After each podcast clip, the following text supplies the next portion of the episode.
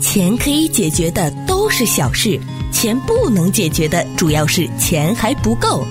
一个好点子通常在无数的烂点子之后。想走自己的路，并不需要导航开启。做人做事需要些勇气，才会带来更多的运气。人缘再好，也会有敌人；心胸再大，还是会烂赌一些人。不管有没有公主命，千万不要有公主病。不费力的生活从来都不简单，用心发现，高潮生活触手可见 Go 潮生活。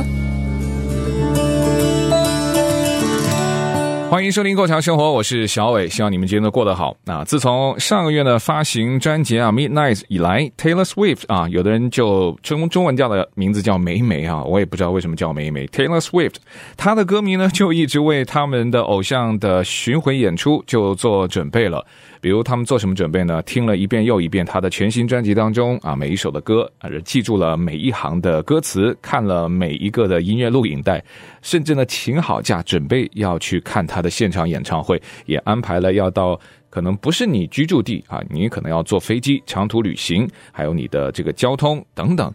另外也最重要的就是报名啊，参加了这个预售，拿到了代码。还甚至申请了指定的银行信用卡，以获得 Taylor Swift 演唱会的预售代码。那所有我刚才说的这些呢，就是为了做一件事情，就是有机会能够买到 Taylor Swift 今年在全美十七个州的五十二场的演唱会的其中一场的门票。可是遗憾的就是啊，在过去的这一个星期不到时间，随着门票呢变得越来越难买。满心期待的一众的粉丝们，就变成了凄凉的、怨恨的、失望的这一众的粉丝。那根据 Ticketmaster 他们在预售推送的期间就有数据，网站当时一开售就同时吸引了超过一千四百万的用家。那他们公司呢是卖出了两百四十万张的预售的演唱会的门票。那通过这个预售代码，在指定的购票的时间。你在这个系统里面呢，就会通过这个验证码。可是呢，即使是通过了这个验证码的一些粉丝，他在购票的整个过程当中遇到了超级多的障碍。那一些人呢，也被告知你要等好几个小时才有可能要花几百美元去买到一张 Taylor Swift 演唱会门票。那在经过验证的粉丝预售开始的前半个小时啊，Ticketmaster 他们的网站呢就出现了这个崩溃。就整个网站就 down 了，那粉丝就在这个网上硬是排了好几个小时的队，有的就请假，为了那一天开售的时候能够排队买到门票，呃，但是他们收到了一些错误的讯息，不停的要求他们在等候啊。由于这个历史性爆炸性的需求，所以 Ticketmaster 他就将 Capital One 这个信用卡的持卡人，我听过有一些朋友呢，他因为。他没有信用卡，因为他年纪比较小，所以呢，他是通过他的父亲，因为父亲是有这个 Capital One 的这个信用卡，所以就让他的父亲，然后拜托，哎，那老爸听到女儿的要求，通常就是看一个 Taylor Swift 的演唱会，而且这么久没有演唱会了，对吧？而且是这个大明星，那作为老爸的，我特别能理解，那肯定就是千方百计去满足他的宝贝女儿的要求，呃，他甚至是请了那一天的假，然后就在电脑面前。因为他是 Capital One 的那个信用卡的持卡人，所以就蹲在那边去帮他的女儿呢，试图去拿到这一张的演唱会的门票。可是后来很不幸，他每一次收到的通知就是说，在你的前面有两千五百人，就整个体验非常非常的糟糕。那当然最后他也没有买到那个门票，就被踢出去了。Ticketmaster 他在十一月十七号上个礼拜差不多周末的时候啊，他们就说，呃，他们甚至不会向公众公开发售门票了。所以有很多很多的 Taylor Swift 的粉丝就被完全拒之门外。他们想要看他的演唱会，五十二场的演唱会，我要透过这个 Ticketmaster，或是我是 Capital One 的信用卡，我也要透过他这个 Ticketmaster，我去要买到他的门票，却是没有办法买得到。这件事情呢，从表面上你们可能也会知道，那好像就是哎，Ticketmaster 这个平台不对啊，你可能预估这个需求有落差，所以就是。呃，供给跟需求有一个落差的一个蛮经典的供需方面的案例。可是 Taylor Swift 他在事后最近就在社交媒体上就发声明说啊，他和他的团队呢也反复在之前就询问过 Ticketmaster，哎，你们是不是可以处理我粉丝的数量，还有有可能预计的强度？呃，美国经济自由项目啊，简称叫 AELP，它是一个非营利性的无党派的组织。这个组织是干什么事情呢？它是专门是打破垄断和游说，希望能够维护这个反托拉斯法，就是反垄断法啊，希望能够维护。呃，它是一个名叫呃 Breakout Ticketmaster 的一个组织的联盟的一部分。你听了名字就知道了，就是要把它这个垄断的地位给把它给分解掉哈。那这个联盟呢，是试图希望能够撤销在二零一零年十多年前啊，Ticketmaster 和这个音乐会的推广组织公司叫 Live Nation 他们之间的一个合并，因为他们这个组织就认为，你们这两家公司的合并啊，就二零一零年的这个合并案呢，就几乎垄断了整个美国的演出的买票卖票的市场。所以，就像 Taylor Swift 这样的明星，还有他们要进行一些演出的一些场地，在十月十九号啊，我们按这个时间轴，然后跟听众去分析一下这件事情怎么去发生。呃，在十九号就几天前啊，Ticketmaster 就发布了他们自己公司的声明，他说，呃，向 Taylor 和他的所有的粉丝，首先是致歉啊，尤其是那些在这一次购买门票就是开售的时候。经历了非常糟糕经历的一些粉丝们啊，他就首先是致歉。另外呢，他说也目前正在解决一些后勤方面的失误。呃，他们估计网站上大概有百分之十五的一些在购票时候的互动呢产生了问题，而且这个数字可能远远比他们现在统计到的百分之十五还要多。这个其中的一些失误和。一些互动的糟糕体验，包括了什么验证码的错误，那导致粉丝呢可能排了好几个小时的队，可是就失去了他们排队买票的这个资格。现在呢，美国的司法部呢也准备哈将这个对 Ticketmaster 展开反垄断调查。稍微说一点点关于这个 Ticketmaster 它的背景，呃，那二零一九年的时候，Ticketmaster 它的母公司 Live Nation 就同意啊，当时就跟司法部其实达成了一个和解。这个和解也是针对这个反垄断规定的一个呃和解，就延长了它的监管法令的条款。我们简单说吧，那当时达成这个和解意思就是，美国司法部呢就要求 Live Nation 你必须遵守啊下面这几条几条几条几条的这个反垄断协议，那你们才可以进行合并。回头再跟大家说说，究竟这个 Ticketmaster 和 Taylor Swift 这次的卖演唱会这个平台。你不能再选择其他的平台吗？如果在美国生活了一段时间的朋友，你也一定有过和 Ticketmaster 去打交道的经验。的生活从来都不简单，用心发现，高潮生活触手可见 Go 潮生活。继续回到《购潮生活》，我是小伟，Ticketmaster 哈。那我自己也作为用家，也作为买家呢，都跟他有过一些体验。那你可能会好奇，你怎么会有卖家呢？难道你开过演唱会？呃，不是啊。那当时是因为我们一三零零中文广播电台的姐妹台一四三零粤语广播电台呢，我们在好像在台庆的十周年还是十五周年哈，具体我忘。但是我们那次是在嗯，在 San Gabriel 的那个 Mission 的。啊，Playhouse 那个地方去搞一个非常大型的演出，应该是十周年哈，就是 AM 一四三零粤语广播电台啊，一三零零的姐妹台，呃，当年的十周年的一个非常大的一个晚会了，因为十周年嘛，那所以我非常记得那一年呢，我们作为组织方要跟这个 San Gabriel Mission 的那个 Playhouse 他去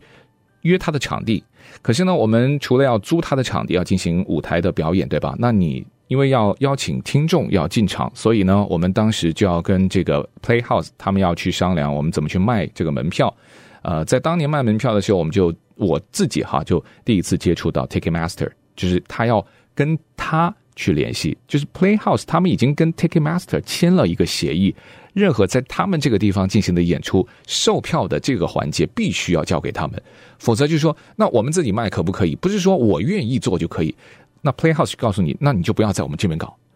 就是这样子。你可能会觉得这个好像有反市场逻辑吧，但这个就是合约精神啊。我们只能说，就当年就已经是被这个 Ticketmaster，就是 Playhouse，他们已经是代理了，而且是签的独家代理。也就是说，你不跟 Ticketmaster 去合作的话，那你就不要在那个 Playhouse 去搞演出。你可以选其他的场地，呃，说不定其他场地有可能，但是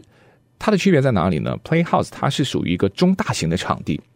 那你不可能说，我可能希望容纳一千人的一个活动，可是你跑到一个只能容纳两百人，可能两百人的那些场地，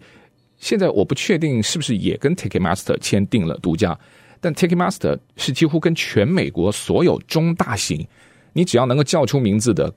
到一些城市当中都是跟他签了独家的合约，所以那个就是我唯一一次作为组织方，呃，我们有机会去跟 Ticketmaster 打交道，很拽。就是那种你要来不来，那我们的条款就这样子，他要抽他一定比例的这个服务费啊，而且呢，你就要把这个成本也要打在你的这个演出的成本费用当中。呃，当然场馆的那部分你要给场馆，就是 Playhouse 的那个租场地的你要继续给。呃，所有其他产生的费用呢，你就自己想，反正他就坐在那边，我这个平台就是帮你去卖票，那到时候你就必须要按比例就给我这个呃服务的费用。所以还有一就是那。其他作为用家那就更多了，看什么球赛啦，Stable Center 现在已经啊不叫 Stable Center 了。你看任何的演唱会，相信在大部分的一些只要是大型的场地哈，它都会通过 Ticketmaster。如果它是独家代理的话，那你是必须要跟他打交道的。啊、当然如果作为用家的话呢，那很多人就是有钱又有闲啊，经常去看各种演出的朋友呢，可能你跟 Ticketmaster 打交道的机会会比我多得多了哈。那由于和歌手和场馆签订的是独家的合同，所以呢，你想看演唱会就必须要通过 Ticketmaster 才可以买到票去看你想看的这个歌手啊，这个表演者的演出。那演出的人呢，也会面临着限制，因为很多的场馆还有体育场，他们都是跟 Ticketmaster 呢独家签订合同。呃，其中在这个场馆，就是你要用，那你就意味着你要用它的场馆，对吧？那你就必须要用 Ticketmaster 去作为它的门票销售的平台供应商。通常啊，一家公司呢，它不仅会因为这个网站崩溃，呃，或者说天价的票价，甚至是呃不合理的费用，而让很多的想买票的人呢拒之门外。那这种种种的问题而出现，那消费者的忠诚度。相信就是对于大多数你经营公司，你最在乎的，除了我们刚才提到的啊、票价啦，还有网站就啊、崩掉了这些技术性的环节之外，那如果消费者的忠诚度对你有不满意，那你的生意就很难做了。可是呢，Ticketmaster 呢，它不太一样，它在整个市场的垄断地位，就让他们即使在你可能跟他有过一些非常可怕的体验，你可能下次要开演唱会的时候呢，对不起，你还是要跟他去打交道。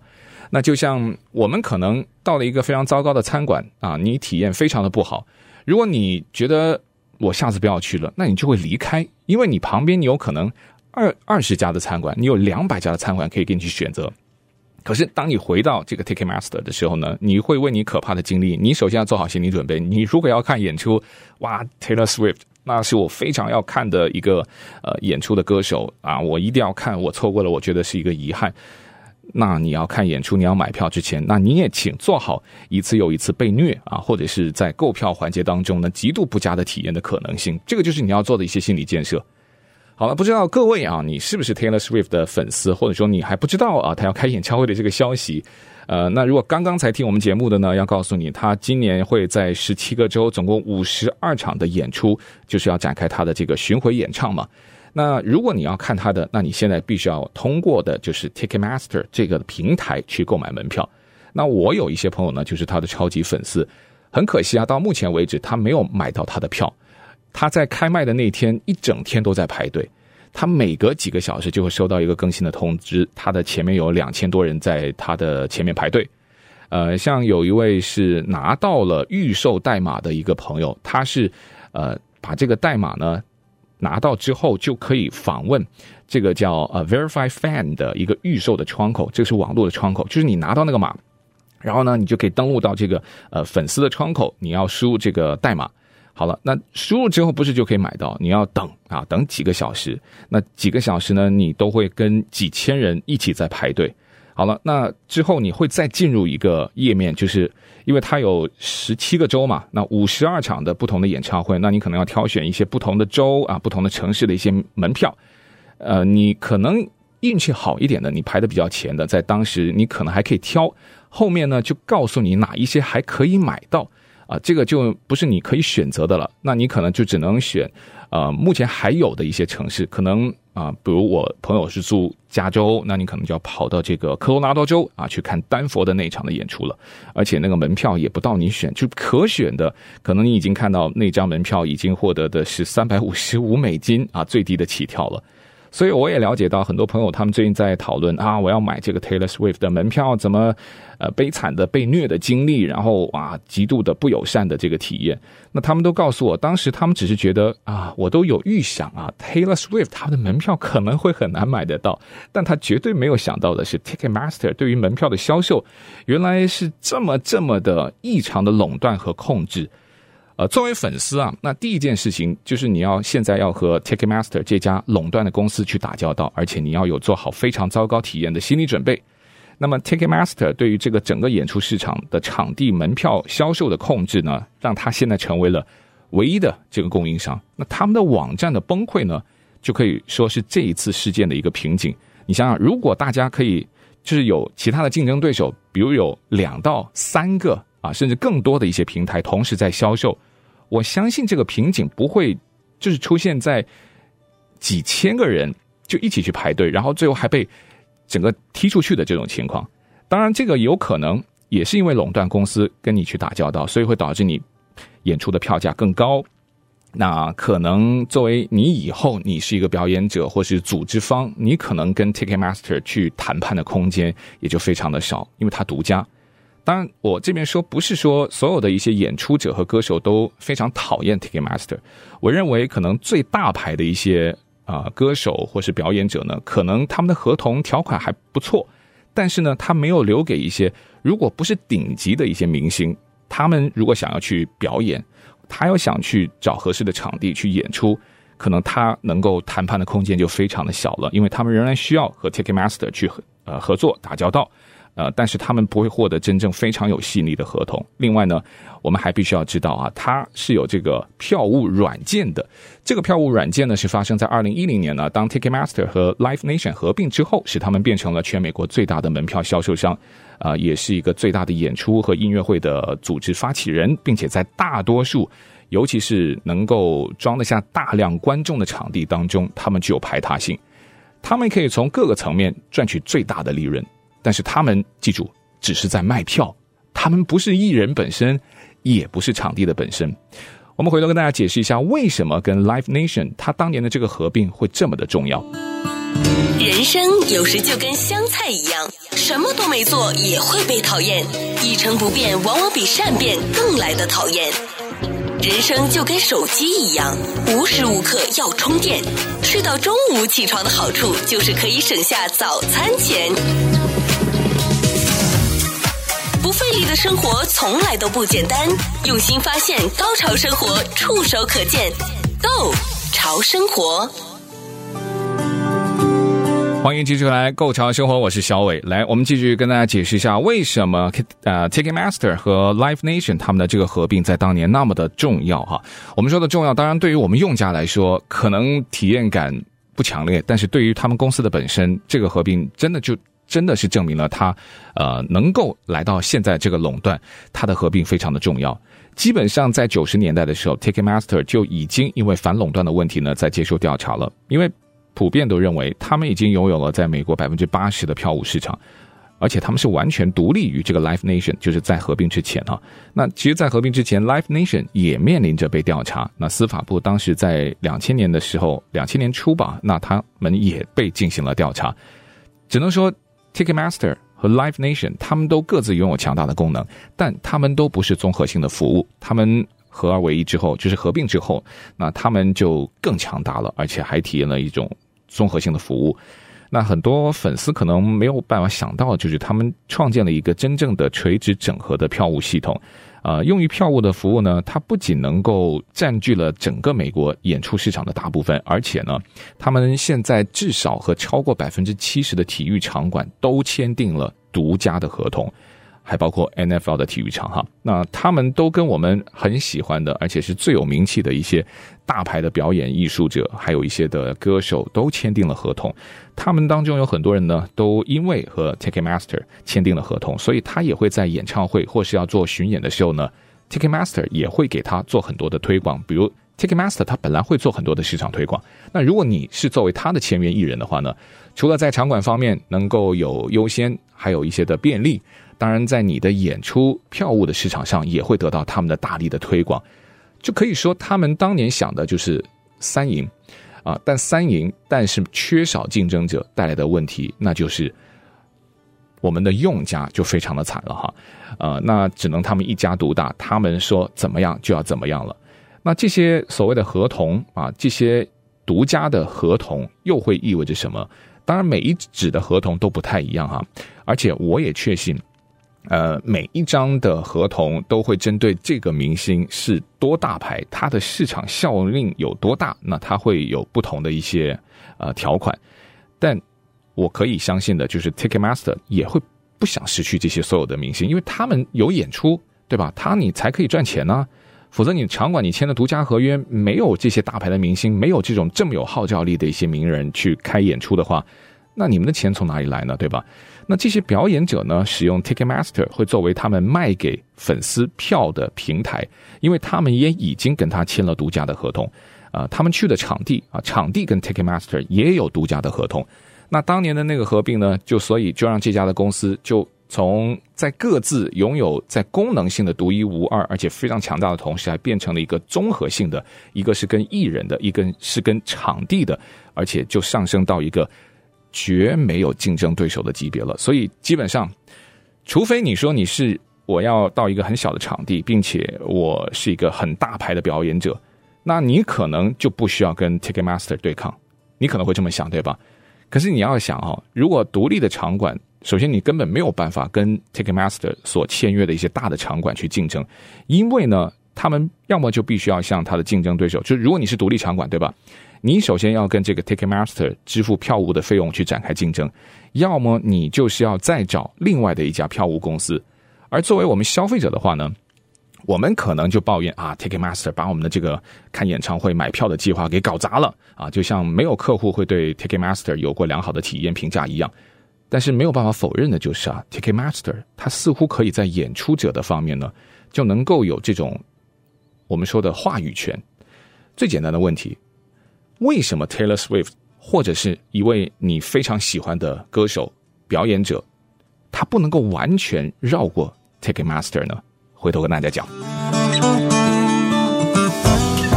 不费力的生活从来都不简单，用心发现，高潮生活触手可见，Go 潮生活。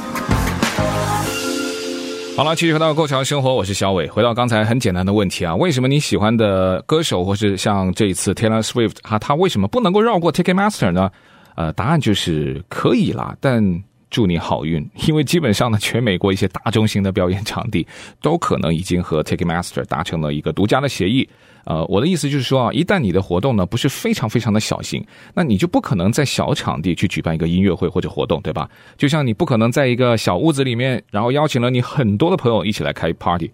啊，还有一个一些大容量的场馆或是场地，他们签的还是独家的合同。因此呢，无论 Taylor Swift 或者是你喜欢的歌手，他怎么说啊，怎么公开喊话啊，支持我的粉丝，说什么要求组织方不要使用 Ticketmaster，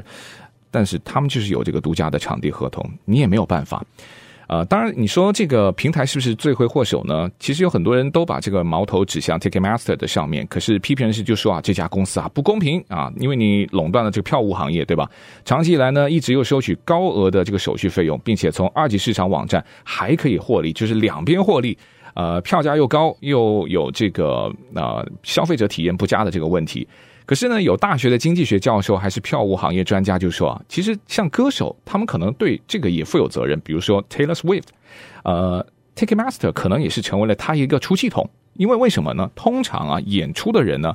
赚取了一场演唱会或是演出门票销售的绝大部分的利润，而且演出的人呢，在决定门票定价的方面，他发挥着重要的作用。于是，在这种情况之下，Ticketmaster 可能是使用了一个动态的定价系统。这个系统怎么操作呢？就是需求高，那它的门票价格呢就会往上涨。那其实 Taylor Swift 或是呃 Ticketmaster，他们都有权能够限制门票的转售，从而可以削弱这个黄牛的势头。当然啊，Ticketmaster 的领导层呢就把这次的混乱和问题就归咎于需求太大了。问题就是说，哎，Taylor Swift，你的这个需求太大了，造成我们的平台就宕机了。可是我的理解就是啊，作为一家专门售卖专业门票的平台，而且是垄断的平台，你应该为这个流量做好准备吧？反正这个解释我是没有办法接受的。呃，当然了，整件事呢，我觉得比 Taylor Swift 更加重要的就是，呃，也是所有粉丝的一些痛点，就是有律师在法庭上和 Ticketmaster 已经周旋将近有二十七年了吧。但是如果有哪位艺人能够就信誓旦旦说我要放弃他，完全绕过他开这个演唱会的话，做演出的话，那他可能就是这个世界上最牛的 流行明星之一了。所以，那最后的一个问题，如果我们还是有人啊，像我的朋友还在问我，他说：“哎，那现在还可以在什么地方买到 Taylor Swift 的演唱会门票呢？”呃，我曾经去买的一个呃一个 App 啦，它也我觉得还蛮厉害的了，但它有可能存在这个二次售卖的可能性，但。重点是你可以买得到，那就是在 StubHub 的上面，它有是一个门票的转售网站，它也会收取手续费，但你可以买得到啊。那但现在的 Taylor Swift 的票价已经大概有接近两万八，然后到这个三万之间啊。那其他的一些普通的座位可能是，或者是其他的人的一些门票，可能就是四百到三千美金之间，也可以上这个 StubHub 上去碰碰运气了。